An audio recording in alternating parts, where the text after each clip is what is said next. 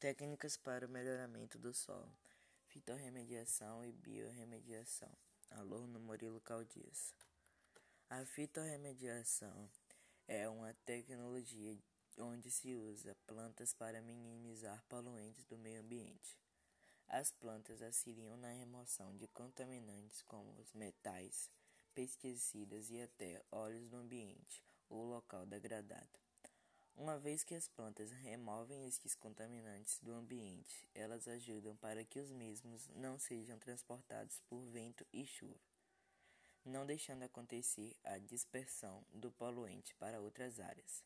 Portanto, fitorremediação é o nome dado à tecnologia que utiliza plantas para limpar locais contaminados.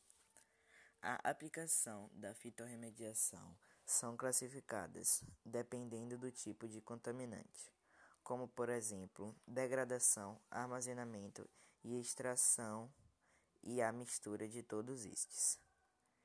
A fitorremediação também pode ser classificada em decorrer do seu tipo de utilização. Biorremediação a biorremediação é um processo que ocorre naturalmente pela ação de bactérias, fungos e plantas, onde os processos metabólicos destes organismos são capazes de utilizar estes contaminantes como fonte de carbono e energia. A atenuação natural monitorada é um conceito pelo qual uma área contaminada é remediada por biodegradação natural. Para a correta avaliação desses processos, uma combinação de métodos químicos e biológicos é normalmente utilizada.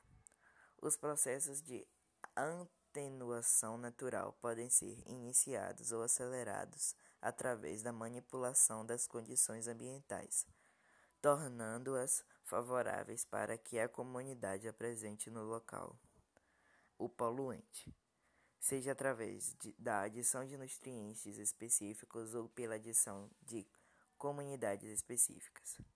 Muitos compostos comprovadamente tóxicos têm sido conduzidos ao meio ambiente pela atividade humana. A exposição a esses contaminantes causa muitos riscos, tanto ao ambiente como à saúde humana por esta razão, entender estes riscos e desenvolver técnicas de remediação tornam-se de extrema importância. As vantagens e as desvantagens da biorremediação. As vantagens. A maior vantagem da biorremediação é que ela se trata de um processo seguro. Sendo assim, ele não afeta o meio ambiente ou as populações que vivem nas comunidades.